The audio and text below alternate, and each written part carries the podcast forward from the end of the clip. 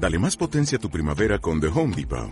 Obtén una potencia similar a la de la gasolina para podar, recortar y soplar con el sistema OnePlus de 18 voltios de Ryobi desde solo 89 dólares. Potencia para podar un tercio de un acre con una carga. Potencia para recortar el césped que dura hasta dos horas. Y fuerza de soplado de 110 millas por hora. Todo con una batería intercambiable. Llévate el sistema inalámbrico OnePlus de 18 voltios de Ryobi. Solo en The Home Depot. Haces más. Logras más. Daniel 7.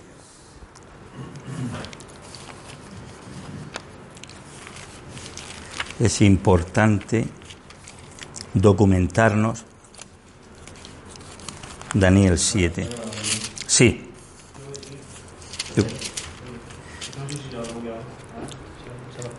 Daniel 7.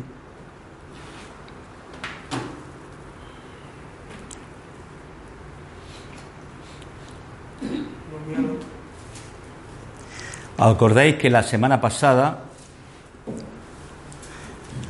estuvimos hablando acerca del sueño que tuvo este Nabucodonosor?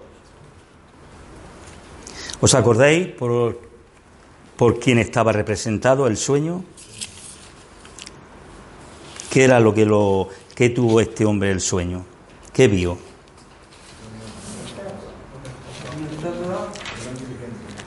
Y esta estatua estaba representando, en la interpretación, le dice Daniel, que está representando a cuatro imperios. A cuatro imperios. Acordaos de esto. Porque daros cuenta que aquí está hablando Daniel y luego llegaremos a Apocalipsis y es el último tiempo del último imperio y ya de ahí entra el reino de Cristo. ¿Os acordéis por cuánto, eh, por quién estaba representado cada imperio? ¿Os acordáis qué, imperio era lo que le dijo este Daniel en la interpretación? La cabeza de oro a qué representaba, ¿os acordáis? Babilonia. Babilonia, con un representado por un león. El segundo, Medo Persa, representado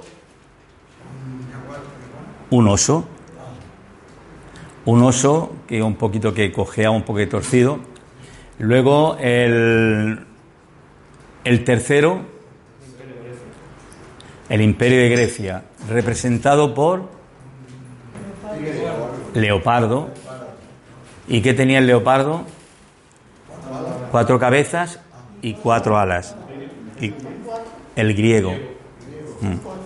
Y luego el imperio, el otro, el de las piernas, era Roma. Y luego ya la prolongación de ese, la prolongación, no otro imperio, la prolongación eran los diez dedos. Y de los diez dedos ya le dijo lo que salía. Entonces, en el capítulo 7, el sueño lo tuvo primeramente Nabucodonosor. Nabucodonosor tuvo un sueño porque él una noche se echa a dormir y se le fue el sueño y él tenía inquietud de pensando qué pasaría en el futuro después de él. Y entonces Dios le da este sueño. Y sabéis que nadie lo podía interpretar porque era un sueño de Dios. Y los sueños de Dios no los puede interpretar si no es alguien verdaderamente que Dios le dé ese don. Hay muchos que dicen, yo te puedo interpretar el sueño, pero muchos de ellos están haciendo pues el indio encima de un tejado. Porque verdaderamente no están. Para interpretar un sueño de Dios, tienes que ponerte en oración y que Dios te lo revele. Tú puedes darle la interpretación que tú quieras, pero Daniel le dio la interpretación la correcta. ¿Por qué se la dio la correcta? Porque ya veis las trabas que le puso el rey o Nabucodonosor me tenéis que decir el sueño porque lo he olvidado. ¿Con qué intención se lo dijo? Porque si tú me aciertas el sueño que yo he soñado, la interpretación que me dé, seguro que te la voy a creer. Porque si no iban a estar divagando uno y otro y no le darían la interpretación correcta. Esto lo tuvo él, un sueño que tuvo él. Pero ahora, ahora, después de pasar Daniel, este trance que él pasa eh, cuando Darío, cuando los sátrapas eh, atentan contra él y lo echan al foso de los leones por desobedecer a la ley de Darío, que lo, esto esta gente engaña a Darío, y ya después que ha pasado todo ese trance, esa prueba que él pasa, ahora él dice, en el primer año de Belsasar, rey de Babilonia, ¿os acordáis? Belsasar es hijo, se cree que era hijo de Nabucodonosor, porque pasó el padre de Nabucodonosor, Nabucodonosor, y luego ya Belsasar, y ya de ahí en el reino de Belsasar es cuando entran eh, los medos y persas y conquistan Babilonia. Entonces, en el primer año de Belsasar, rey de Babilonia, tuvo Daniel un sueño y visiones de su cabeza mientras estaba en su lecho. Luego escribió el sueño y relató lo principal del asunto. Ahora no es Nabucodonosor, ahora es él quien tiene el sueño y visiones. Y luego él coge y escribió todo lo que había visto en el sueño y relató todo lo esencial y principal de ese asunto.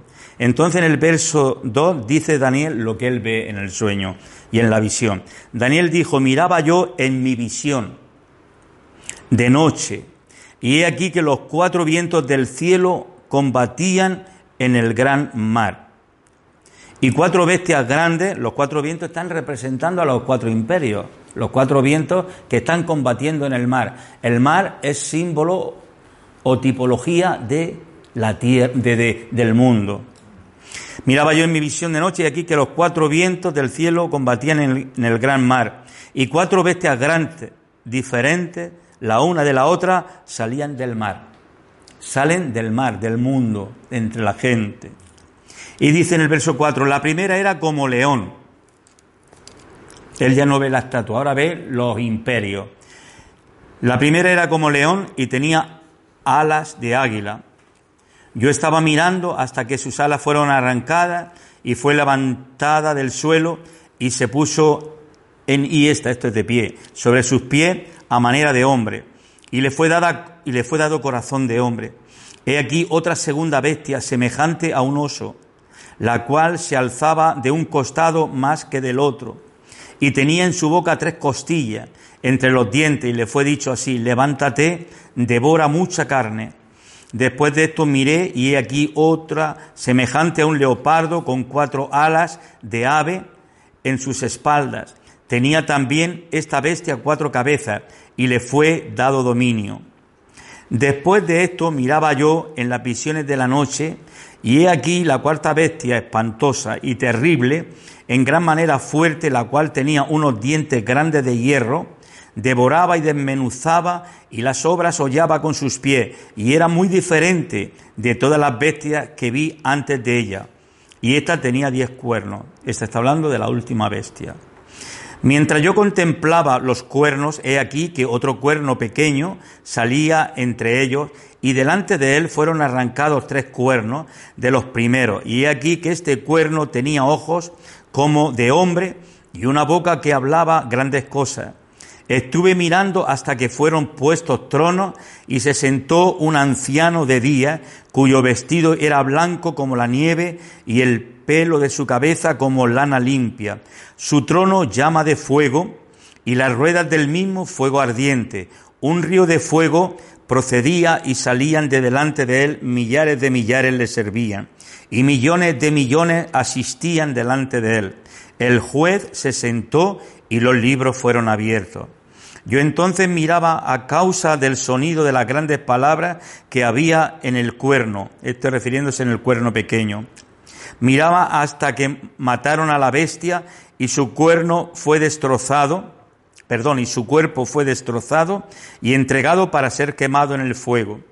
Había también quitado a las otras bestias su dominio, pero les había sido prolongada la vida hasta cierto tiempo.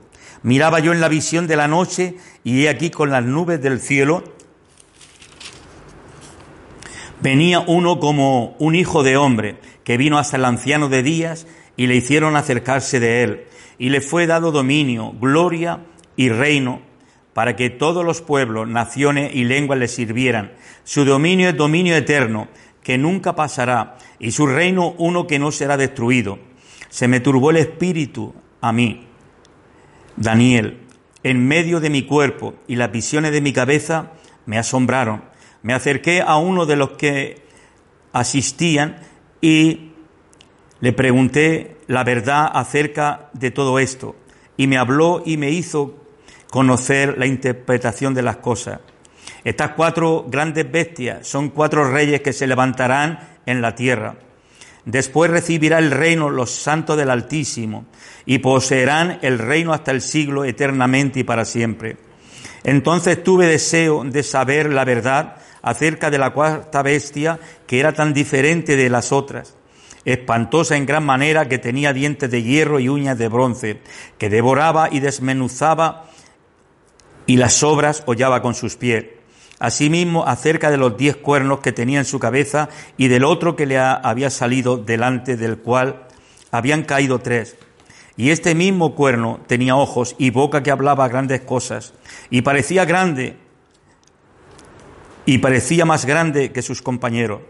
Y veía yo este cuerno hacía guerra contra los santos y los vencía, hasta que vino el anciano de día y se dio el juicio a los santos del Altísimo. Y llegó el tiempo y los, a los santos recibieron el reino. Dijo así, la cuarta bestia será un cuarto reino en la tierra, el cual será diferente de todos los otros reinos, y a toda la tierra devorará, trillará y despedazará y los diez cuernos significan que de aquel reino se levantarán diez reyes, y tres de ellos, y, a tres de ellos, ay, perdón, y tras ellos se levantará otro, el cual será diferente de los primeros, y a tres derribará, y hablará palabras contra el Altísimo, y a los santos del Altísimo quebrantará, y pensará en cambiar los tiempos y la ley y serán entregados en su mano hasta tiempo y tiempo y medio tiempo. Pero se sentará el juez y le quitará su dominio para que sean destruidos, sea destruido y arruinado hasta el fin. y que el reino y el dominio y la majestad de los reinos debajo de todo el cielo sea dado al pueblo de los santos del Altísimo, cuyo reino es reino eterno, y todos los dominios le servirán y obedecerán. Aquí fue el final de sus palabras.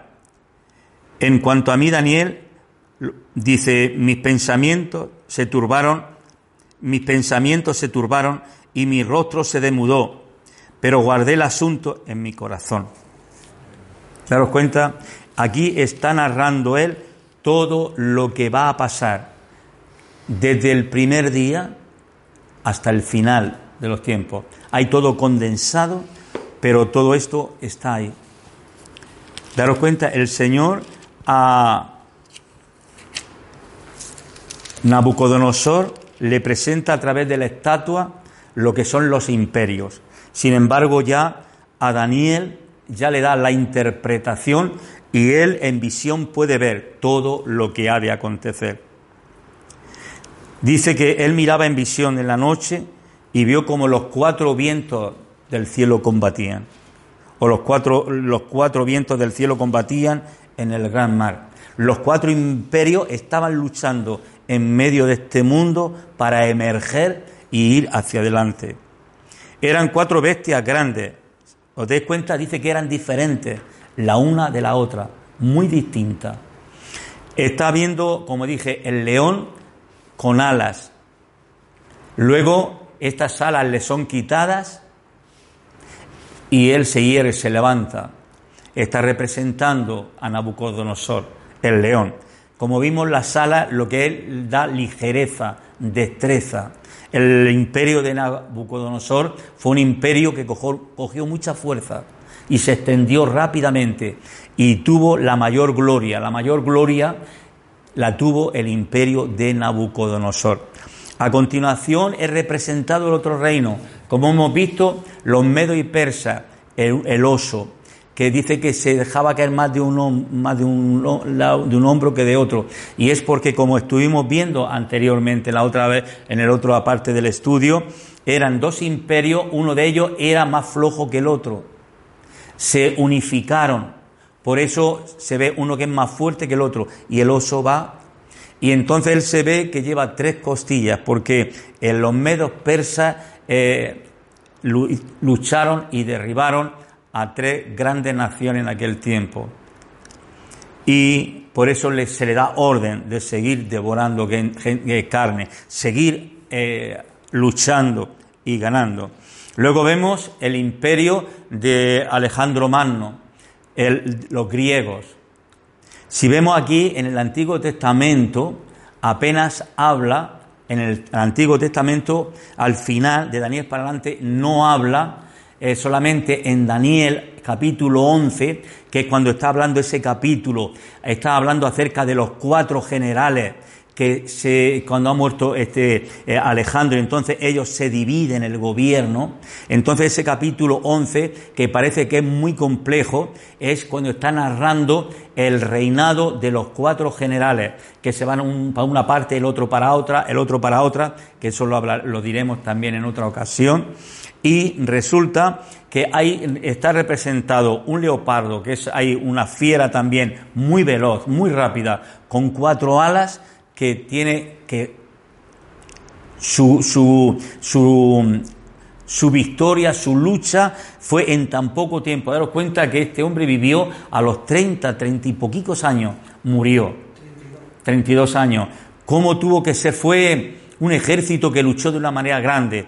No, no vemos aquí en el Antiguo Testamento, ya digo, no habla acerca de, del imperio griego, habla de los, habla de los eh, babilónicos, de los medo-persas, sin embargo no habla de los griegos. Y quien habla esto de los griegos es en el libro de los macabeos.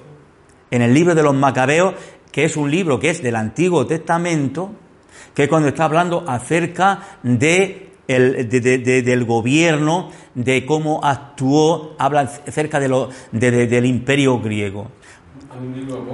Sí, porque es un libro historia. Esto en el concilio de Trento, el Papa metió estos cinco libros eh, porque a él le aplació. Le, Sabéis que ellos pues hacían lo que les daba la gana, como han hecho otras cosas. Entonces metieron estos cinco. Eran libros, se le llaman libros apócrifos porque se añadieron al canon después de los que ya estaban añadidos. Eh, en aquel tiempo sabéis que hasta, hasta, por ejemplo, hasta, yo que sé, a lo mejor hasta los 80, al año 80 o 90 es cuando, eh, no sé en qué, sé, sé, la fecha que tengo anotada, pero no, ahora mismo no lo sé, no me acuerdo de cuando se hizo el Nuevo Testamento. Sabéis que el Antiguo Testamento se escribió en, en hebreo o en arameo, y sin embargo el Nuevo Testamento está escrito en griego, está en griego. Por eso luego nosotros eh, eh, el lenguaje, la cultura, eh, el, dialecto, la forma de expresión es muy distinta uno del otro. Cuando se puede leer el Antiguo Testamento traducido verdaderamente del hebreo o del arameo y se le pasa al castellano, ahí tiene una riqueza extraordinaria. Nosotros sabemos que la Biblia fue luego traducida del latín, la, fue traducida al castellano.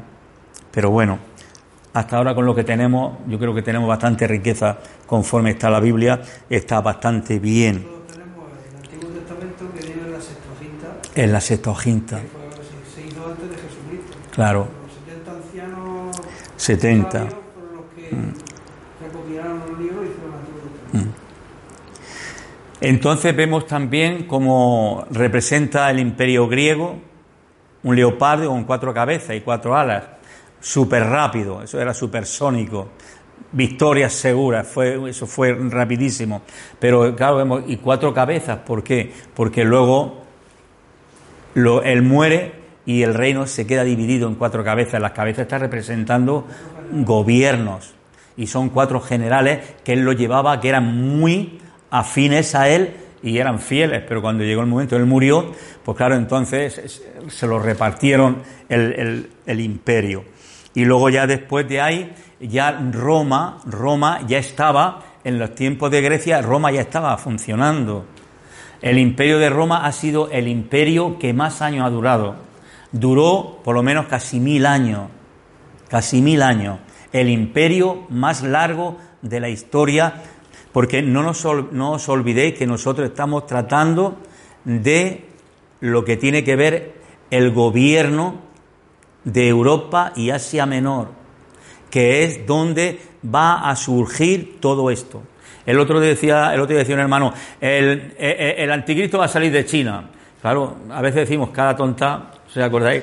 Claro, si tú no sabes ni leer la Biblia, nada más que leer lo que quieres leer, pero sabemos que el, los diez cuernos, el, once, el que hace once, sale todo de Europa. Europa. De Europa. Del antiguo imperio romano. Claro, del Porque, eh, según la Biblia, el imperio romano no se acabó. Es que es la prolongación. Es que es la, es que es la prolongación. Si os dais cuenta, la cabeza, el pecho, eh, las piernas y luego los pies, todo es una prolongación. Y es una estatua, es los cinco imperios en uno. Y así es lo que estamos, porque los imperios, incluso el imperio que hoy estamos viviendo, que estamos ya en el de los dedos, pero es una prolongación del de Roma. Pero, en pero nosotros, no solamente, nosotros, todos estos, estos cinco imperios están concentrados aquí, porque luego los vamos a ver en Apocalipsis, que está hablando de cosas que tienen que venir, que tienen que venir. Aquí él, esto está viendo cosas que tienen que venir, pero es que luego eh, Juan está ya acercándose con su visión a, a a tiempo más cercano. Lo que está recibiendo Daniel, él le dice, Daniel escribe en un libro y luego dice eh, algunas cosas, dice, séllalas, no las escribas, sino séllalas, porque todo esto es para el tiempo del fin. Nosotros estamos eh, en ese tiempo, estamos en el tiempo que, que todas estas cosas se están cumpliendo y se seguirán eh, cumpliendo. Dice en el verso 8, mientras yo contemplaba los cuernos, de aquí otro cuerno pequeño, porque daros cuenta, cuando él está mirando la bestia, la última bestia, es una bestia diferente, es horrible, porque una es un león, no es horrible, el otro es un oso, no es tan horrible, el otro es un leopardo, que lleve cuatro cabezas, pero no es horrible, pero ahora ve una bestia que es horrible. Los dientes son de hierro, las uñas, se ve un pedazo de uñas, son de bronce, y lo va desmenuzando todo, lo devora todo. Y así fue el imperio romano, el imperio romano por donde iba lo trillaba todo. Eran fuertes. Entonces, eh, eh, este Daniel está asombrado porque está viendo la última bestia, es diferente a las otras. Es muy fea, es muy, muy diferente. Y él ve que a esta bestia le sale en la cabeza diez cuernos. Y, en- y entonces en medio de, de esos diez cuernos sale uno más pequeño. Pero que luego ese cuerno se hace más grande y derriba tres cuernos de los diez, los derriba. Ese cuerno dice que tiene voz, que tiene boca y ojos. Está hablando acerca del anticristo, que va a salir de una nación, porque es un cuerno, representa una nación. Esas diez naciones salen de la cabeza de la bestia, no nos olvidemos. Y la bestia está representando a Roma. Y Roma ya sabéis dónde está. La cabeza del imperio romano estaba en Roma. Roma. Luego se dividió y por eso son- representa dos piernas que estaba en Roma y Constantinopla que tiraba para una parte, para un lado, y la otra que bajaba para el norte de África. El norte de África y otro para la, para, para la Galia. La Galia, que era Francia, y España que bajó. Entonces dice que Estuve mirando hasta que fueron puestos tronos y se sentó. Ah, pe- pe- perdón, perdón. Mientras yo contemplaba los cuernos en el ocho, he aquí otro cuerno pequeño salía de entre ellos y delante de él fueron arrancados tres cuernos de los pri- primeros. Ya lo dije hace un momento, y aquí que este cuerno tenía ojos como de hombre y una boca que hablaba grandes cosas. Estuve mirando hasta que fueron puestos tronos y se sentó el anciano de día. Está hablando ahora ya, si os dais cuenta, está hablando del establecimiento ya de los tronos, del trono de Dios, de los tronos que él está poniendo para juzgar. Está hablando acerca de- del anciano de día, que está hablando acerca del pelo de su cabeza, que que era como lana limpia, es como el pelo blanco, como está hablando de un anciano de día, hablando de la eternidad de Dios, hablando acerca de la eternidad de Dios. Su trono ya como llama de fuego está representando a la justicia de Dios. Ya sabéis que dice la palabra de Dios que el cimiento del trono de Dios está fundado sobre justicia y juicio. Y las ruedas del mismo también eran de fuego ardiente. Un río de fuego procedía y salía de delante de él, y millares de millares le servían y millones de millones asistían delante de él. Y el juez se sentó y los libros fueron abiertos. Está hablando acerca de toda la reunión que va a haber al final y cuando el juicio, cuando dice que los libros fueron abiertos y todos fueron juzgados según las obras de cada uno de ellos. Os dais cuenta que por eso Dios le está mostrando a Daniel en visión, en sueño, todo lo que va a ser esos imperios hasta el final de los tiempos. Habían también quitado a las otras bestias su dominio, pero les había sido prolongada la vida hasta cierto tiempo. A, las otras bestias le había sido quitado el dominio, ya no tenían poder. Sin embargo, se le había prolongado la vida. ¿Por qué se le había prolongado la vida? A través del otro imperio había una prolongación. Miraba yo, dice en el 13, miraba yo en la visión de la noche y aquí que con las nubes del cielo veía uno como el Hijo del Hombre, que vino hasta el anciano de día y le hicieron acercarse delante de él. Esto está hablando acerca de Jesús, cuando llega el momento que él tiene que venir delante de él, cuando Juan, luego lo veremos en Apocalipsis, que eh, eh, está Dios sentado en el trono, están allí los ángeles, toda la gente que está con palmas en las manos, que han vencido, que han sido redimidas por la sangre del Cordero, y entonces es cuando el ángel le dice a Juan, dice, y, dice, ¿quién son estos? Dice, pues no lo sé, dice, estos son los que han salido de la gran tribulación. Entonces luego también le está diciendo, está Juan eh, llorando, porque él ve que en el cielo dice, ¿quién es digno de, de, coger el, el libro o, los, el libro con los siete sellos de la mano de Dios, el Padre?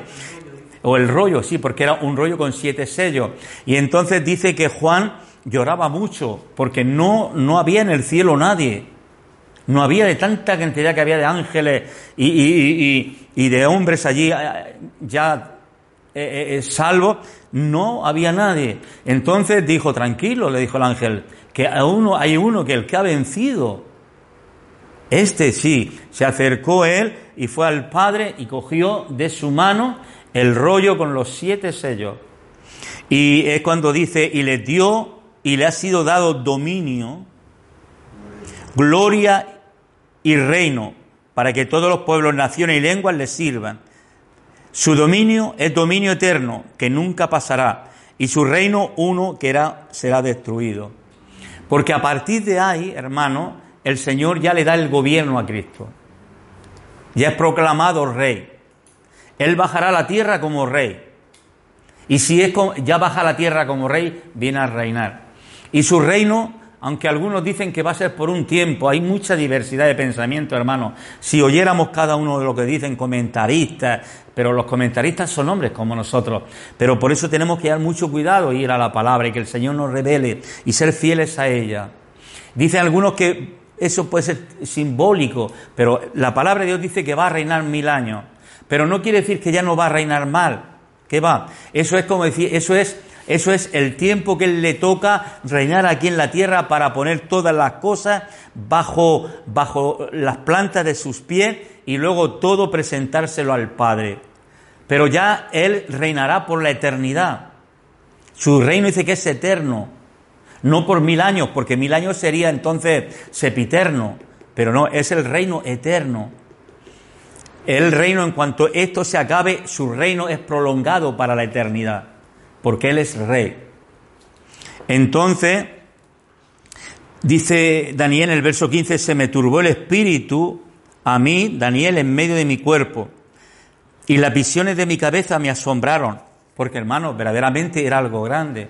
Fijaros cuando Daniel Wilkerson, cuando él tuvo las visiones que habla acerca de ese libro, él por varias noches le, le, vino la misma visión. Él era un hombre que estaba en oración y ayuno. Y Dios le mostró esto. Y le turbaban estas visiones y le daba miedo de escribirlas, porque era un tiempo que había prosperidad Y él pidió consejo a pastores y le dijeron, hermano, ¿cómo te vas a poner a escribir esto? Esto es una barbaridad. La gente te va a tomar. Pero él lo escribió y vemos cómo se está cumpliendo. Eran cosas que se tenían que cumplir. Y estas, las cosas de Dios, las visiones de Dios, hermanos, los sueños de Dios, nos traen hasta turbación. ¿Por qué nos traen turbación? Porque son cosas tan fuertes que nuestra carne no las puede soportar nos traen incluso debilidad. En una ocasión dice más adelante que cuando estaba el ángel Gabriel y él estaba junto al río Quebar y ahí vino el ángel y, habló con él, dice que él cayó al suelo como, como, como, desplomado, como muerto. Y el ángel le tuvo que coger y levántate. Y, dijo, es que me he quedado sin fuerza. Hermanos, porque es que nuestro cuerpo, nuestra carne, ante la presencia del Señor, ante la gloria de Dios, hermanos, no la puede soportar porque nuestra carne no está preparada para soportar la gloria de Dios. No lo está soportando. Por eso ya vemos la, tiene que darnos el Señor un cuerpo glorificado semejante al suyo, que es lo que nos ha prometido el Señor Jesús. Entonces dice, dice y me dice y me habló y me hizo conocer la interpretación de las cosas. Estas cuatro grandes bestias, le está diciendo el Señor, son cuatro reyes que se levantarán en la tierra. Después recibirá el reino los santos del Altísimo y poseerán el reino hasta el siglo eternamente y para siempre.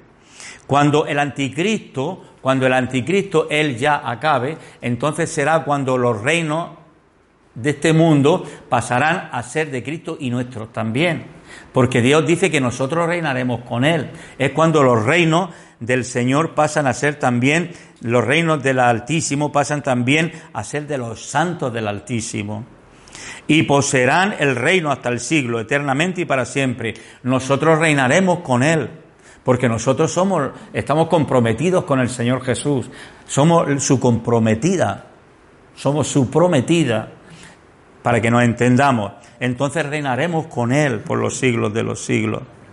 Entonces tuve deseo de saber la verdad acerca de la cuarta bestia, que era tan diferente de todas las otras, espantosa en gran manera, que tenía dientes de hierro y uñas de bronce, que devoraba y desmenuzaba las obras y las obras hollaba con sus pies. Él vio esta bestia que iba ah, haciendo desastres. Y claro, dijo, Dios mío, ¿esto qué es? Las otras bestias al menos iban de otra manera, pero es que esta iba destrozándolo todo. Entonces, dice asimismo acerca de los diez cuernos que tenía en su cabeza y del otro que le había salido, delante del cual habían caído tres, y este mismo cuerno tenía ojos y, boca y hablaba grandes cosas y parecía más grande que, sus compañeros. Entonces todo esto, él tuvo inquietud de saberlo y quería saberlo, quería conocerlo. Y veía yo que el cuerno hacía guerra contra los santos y los vencía. Él veía que ese cuerno, ese esa nación, hacía guerra contra los santos y los vencía. Porque no nos olvidemos, en ese tiempo Dios le va a dar a la, a la bestia, al anticristo, le va a dar autoridad incluso para los santos, para vencerlos. Él va a matar a muchos santos, a mucho pueblo de Dios en ese tiempo, lo va a matar. Dios le ha dado eh, eh, eh, la autoridad. Dice, y veía yo que este cuerno hacía guerra contra los santos y los vencía. ¿Hasta qué? Pues hasta que vino entonces el anciano de día y se le dio el juicio a los santos del Altísimo. Así que cuando venga Dios ya el anciano de día es cuando a nosotros se nos dará el poder para hacer juicio contra todo lo que tengamos que hacer. Dijo así. Los que mueren en ese momento, los santos, ¿Mm? por la bestia, cuando venga Es que esos que, esos que están muriendo, esos que han muerto durante eso, están, están los que vemos bajo el altar, bajo el altar, que le están pidiendo al Señor, todos los que están muriendo durante el tiempo de la tribulación Luego le piden, están ahí esperando, están decapitados, dice, y vi a aquellos que estaban bajo el altar decapitados, y entonces clamaban, Señor, ¿hasta cuándo no nos juzgará? ¿Hasta, no, ¿hasta cuándo no juzgará, Señor, lo que han hecho con nosotros? No es la iglesia, eh, ya son los que han quedado en la tribulación. Mm. Y judíos también, judíos y gentiles. Judíos y gentiles también, ¿eh? Y gentiles. No, de esos no, de esos no. No, eso es más adelante, eso es otra cosa. Estos, estos, estos que mueran en ese tiempo no resucitarán, sino que esperarán ahí. Dice que se les dio vestiduras blancas Y le dijo, esperar hasta que se consuma todos los que tienen que morir. Todos los que tienen que morir. Entonces dice que eso, ese tema lo iremos luego viendo. Y eso ya entramos en Apocalipsis. Sí, por eso conviene, no conviene, sino. Y dice, dijo así, la cuarta bestia será un cuarto reino en la tierra, el cual será diferente a todos los otros reinos, y a toda la tierra devorará, trillará y despedazará. Y los diez cuernos significan que de aquel reino se levantará diez reyes. Está hablando de Roma, del reino de Roma, se levantarán diez reyes y tras ellos se levantará otro. Todo esto es la prolongación, estos diez reyes más el rey, el anticristo, es prolongación del reino de Roma.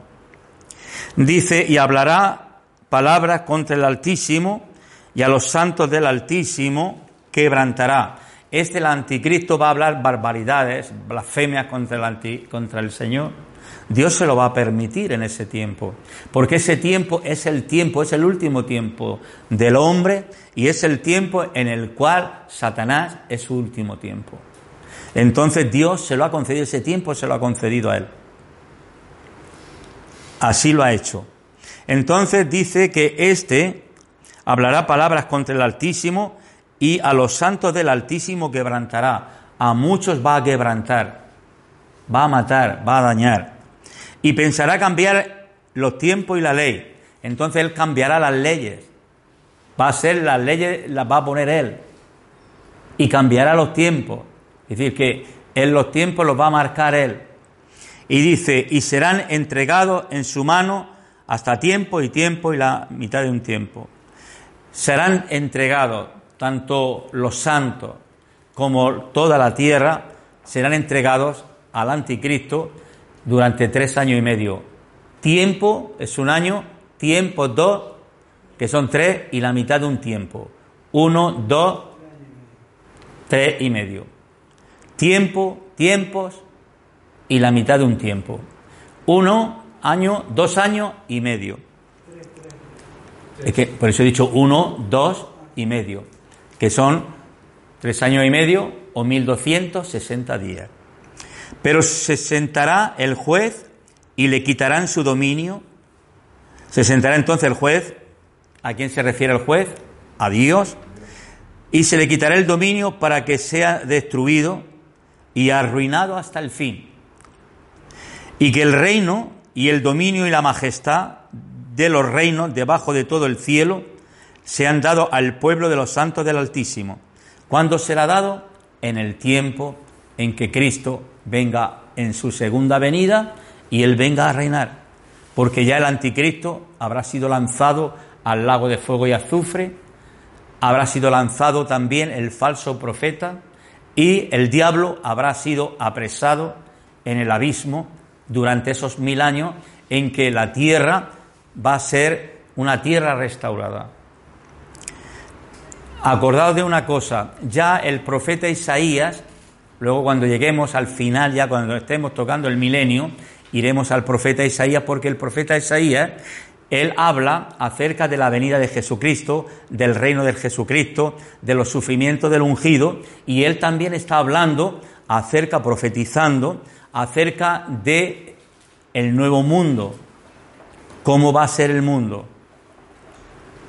el tiempo en que va a gobernar el Señor en la tierra. Está hablando acerca del milenio, en que la tierra va a ser de nuevo como lo fue el Edén al principio. En esos mil años la tierra va a ser restaurada, hermano.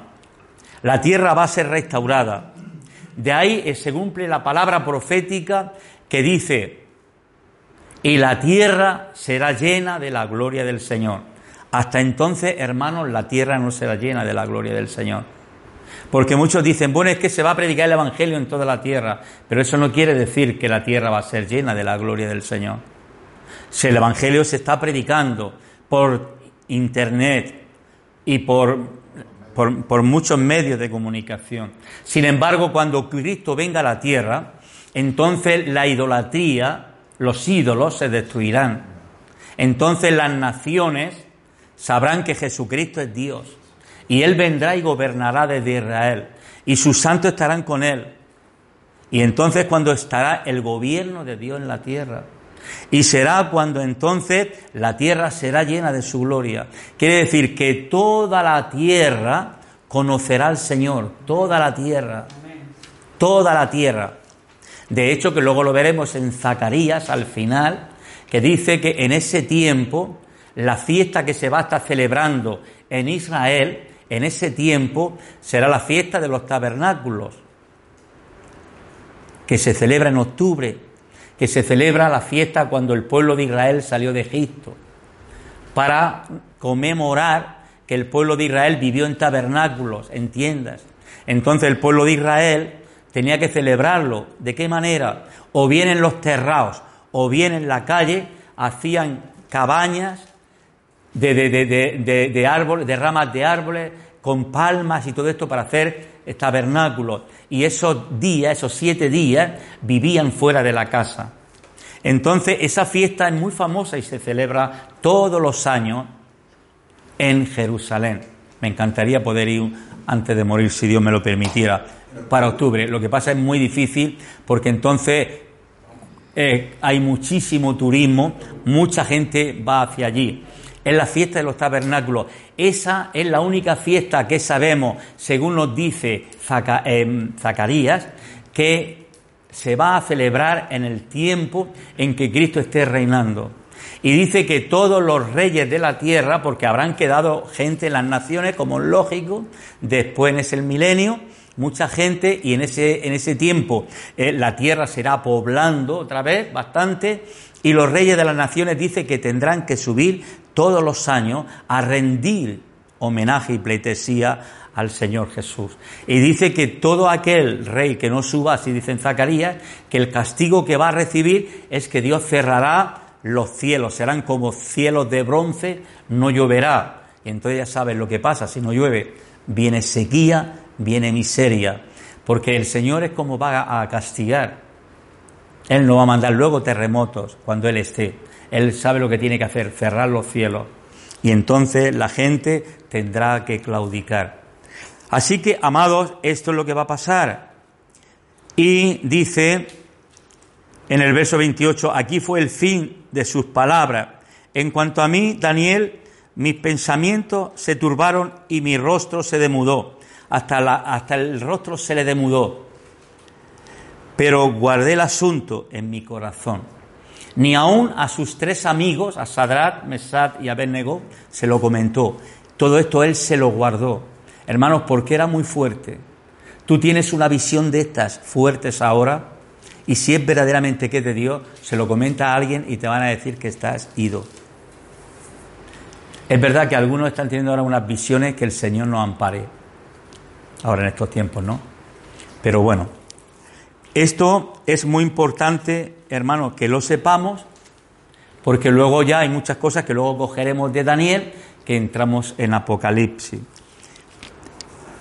Para que veáis, hermano, que esto es importantísimo porque si no luego llegamos al Apocalipsis, no nos enteramos de la película, que es lo que le pasa mucho, y meten mucho la pata y cometen muchas herejías. Pasamos al libro del Apocalipsis, nos quedan 10 minutos. Ahí entramos al libro. ¿Acordéis? Apocalipsis quiere decir revelación. Es un libro, ¿os acordáis que dije la semana pasada que es un libro que está escrito a través de símbolos? Símbolos. Por eso, hermanos, lo que hemos dado en estos dos estudios, el de hoy y el de la semana pasada, nos llevan a conocer cuando entremos a caminar sobre las revelaciones ya más profundas del Apocalipsis, ya sabremos por dónde nos movemos. Pero no todo va a ser expresamente de eso, vamos a saber otras cosas que las tendremos que ir aclarando. En el capítulo 1 dice que esto es la revelación de Jesucristo. La revelación de Jesucristo que Dios le dio. Dios el Padre, daros cuenta, que es importante que lo sepamos, que lo leamos bien. La revelación de Jesucristo que Dios le dio para manifestar a sus siervos las cosas que deben suceder pronto. El Padre le dio a Jesucristo la revelación de Apocalipsis. Se la dio el Padre a Jesucristo.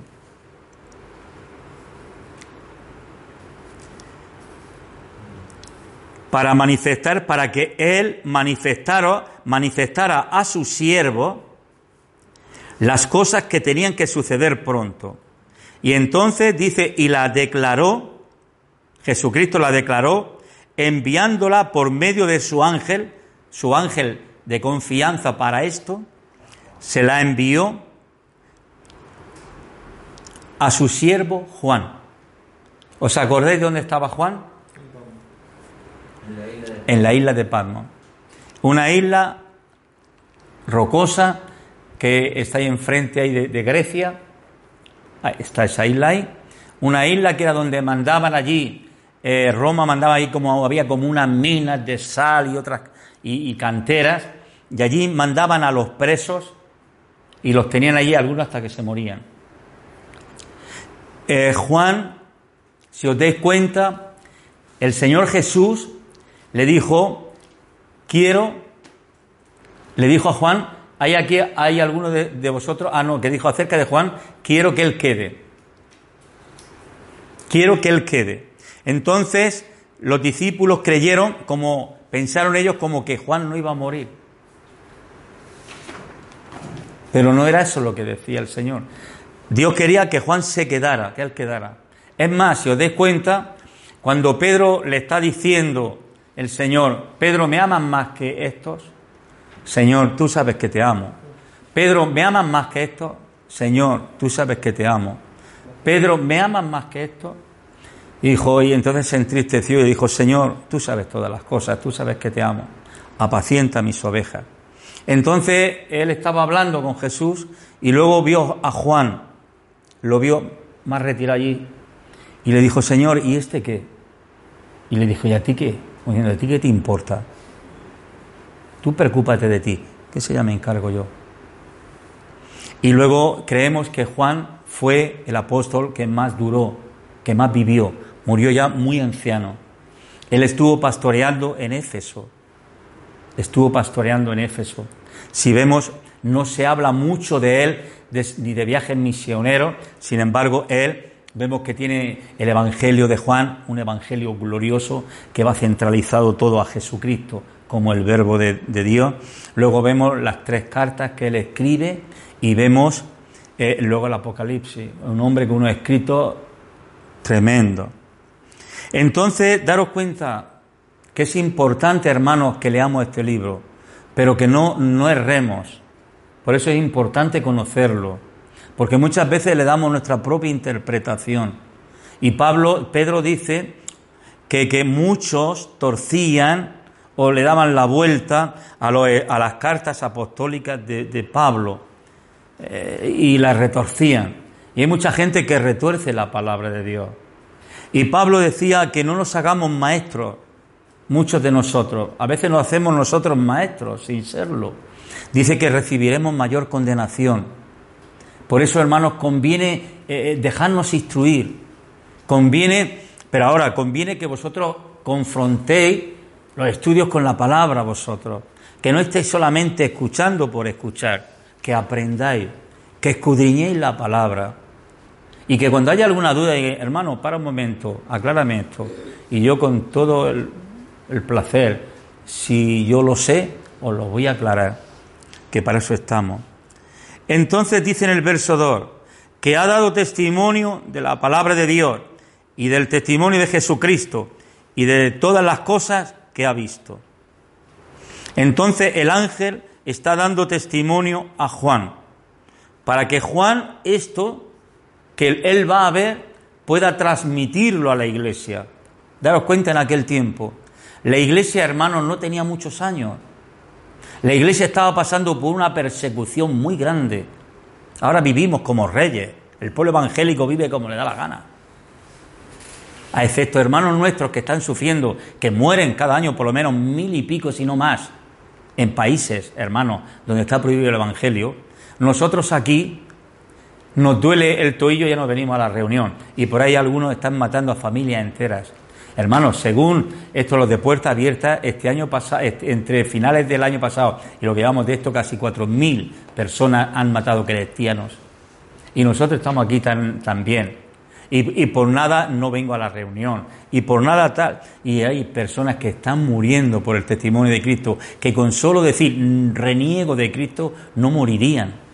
Pero prefieren morir, no porque sean cabezones, sino porque aman a Cristo y dicen, yo no renuncio a Él, porque en cuanto me maten yo estoy ya con Él para la eternidad. Entonces dice en el verso 3, bienaventurado el que lee. Hermano, tenemos una bienaventuranza los que leemos este libro. Hay mucha gente que lo lee, no le entiende. Claro, algunos dicen, ¿y cómo lo voy a leer si no lo entiendo? Como le dijo este hombre, el etíope, a, a Felipe. ¿Y cómo, ¿Y cómo me voy a enterar de esto si, si no entiendo de quién está hablando el profeta, si de él o de otro? Y, le invitó a que subiera y le aclaró. Hermanos, por eso es importante que se nos aclare la palabra para entenderla, para que no cometamos errores, para que nadie nos engañe, porque esto es lo que nos fundamenta nuestra fe. Bienaventurado el que lee y los que oyen las palabras de esta profecía. Bienaventurado el que lo lee y bienaventurado el que oye las palabras de esta profecía. Hermanos, soy bienaventurado los que estéis oyendo la palabra de esta profecía. A algunos les da igual, eso es problema de cada uno, pero yo quiero que vosotros aprendáis. Porque el tiempo está cerca, hermanos. Y daros cuenta esto, esto hace en el año 70, 70 y pico de nuestra era y él decía, porque el tiempo está cerca, y, y estamos en el 2020, porque el tiempo está cerca, porque hermanos, como dice el Señor, para Dios mil años es como un día, porque Él no, no lo limita el tiempo. Y para nosotros, a mí qué más me da mil años que dos mil, que tres mil. Si yo tengo mi tiempo limitado, 70, 80, y si paso de ahí, a base de pastillas y ya tengo que ir tomando alguna. Es la verdad, hermano.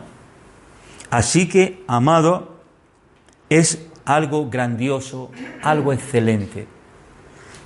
El que podamos leer, el que podamos escuchar la palabra y que podamos creerla, para que tengamos conocimiento. La semana que viene ya, bueno, seguiremos con las salutaciones a las iglesias. Y veremos una visión del Hijo del Hombre, porque es muy importante ir viendo las cosas. El Señor saluda, el Señor Jesús saluda a las iglesias y el Señor Jesús se presenta a las iglesias. Él está en medio de ellas. Y son cosas, hermanos, que todo esto es lo que nos trae a nosotros firmeza, estabilidad. Hermanos, yo sé que esto, para muchos que se dicen ser creyentes, le da igual 8,80.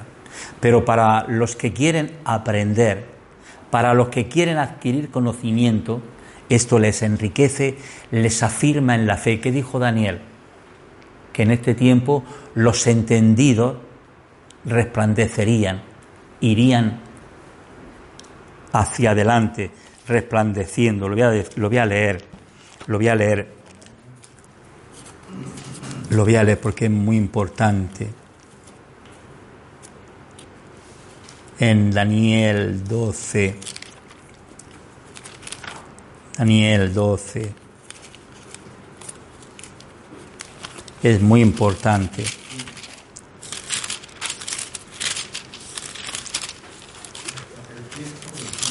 Sí. Dice, daros cuenta lo que está diciendo Daniel. Dice mucho en el verso en el verso 10 del último capítulo ya, al final. Muchos serán limpios y emblanquecidos y purificados. Los impíos procederán impíamente. Los malos seguirán haciendo lo malo. En el último capítulo de Daniel, que es el capítulo 12, verso 10. Muchos serán limpios y emblanquecidos y purificados. Los impíos procederán impíamente y ninguno de los impíos entenderá. El que está haciendo lo malo, hermano, no lo va a entender. Sí, pero los entendidos comprenderán. Aquellos que quieran entender, los entendidos lo comprenderán. Y desde el tiempo que se ha quitado el continuo sacrificio hasta la abominación desoladora, habrá 1290 días, tres años y medio. Bienaventurado el que espere y llegue a 1335 días. Y tú irás hasta el fin. Hermano, nosotros iremos hasta el fin, como Él lo fue. Y reposarás y te levantarás para recibir tu heredad al fin de los días. Hermanos, qué hermoso es esto. Igual que Daniel se levantará, también nosotros nos levantaremos en el final de los días. ¿Para qué nos vamos a levantar? Para recibir nuestra heredad, para recibir la herencia que tenemos de parte de Dios.